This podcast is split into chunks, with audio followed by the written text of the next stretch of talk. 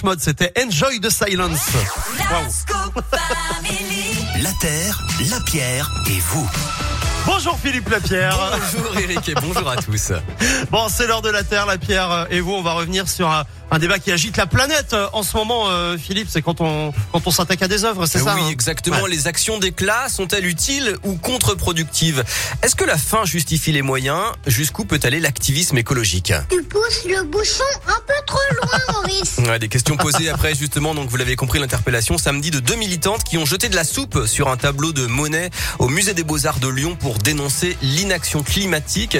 Alors choqué pour éveiller les consciences, eh bien c'est un procédé fréquent, surtout quand il est question d'environnement.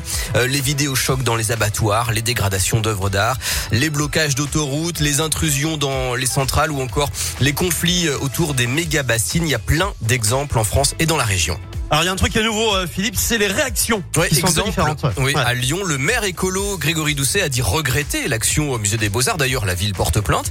Mais, parce qu'il y a un mais, dans son message, Grégory Doucet écrit aussi que face à l'urgence climatique, l'angoisse est légitime. Et ça, eh ben, ça a choqué pas mal de monde qu'un responsable politique dise ça dans cette situation. La réaction convenable, ce serait de condamner cet activisme qui nous bouscule, qui va de plus en plus loin. On se dit que les militants sont des fous dangereux.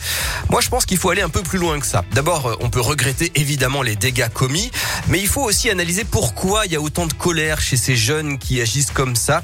Et finalement, la question de savoir si les actions sont légitimes est plutôt secondaire.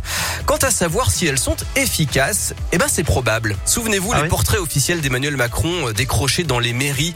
Au début, les auteurs étaient systématiquement condamnés avant qu'un juge de Lyon déclare que finalement cette action était légitime face à la crise climatique. Donc l'activisme fait bien bouger les choses. Alors au lieu de regarder le doigt qui trempe dans la soupe, regardons plutôt le feu qui est en train de la faire cramer.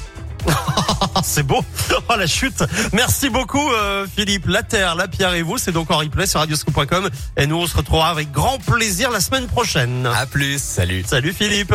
La suite c'est Slimane, mon amour et Black Eyed Peas maintenant.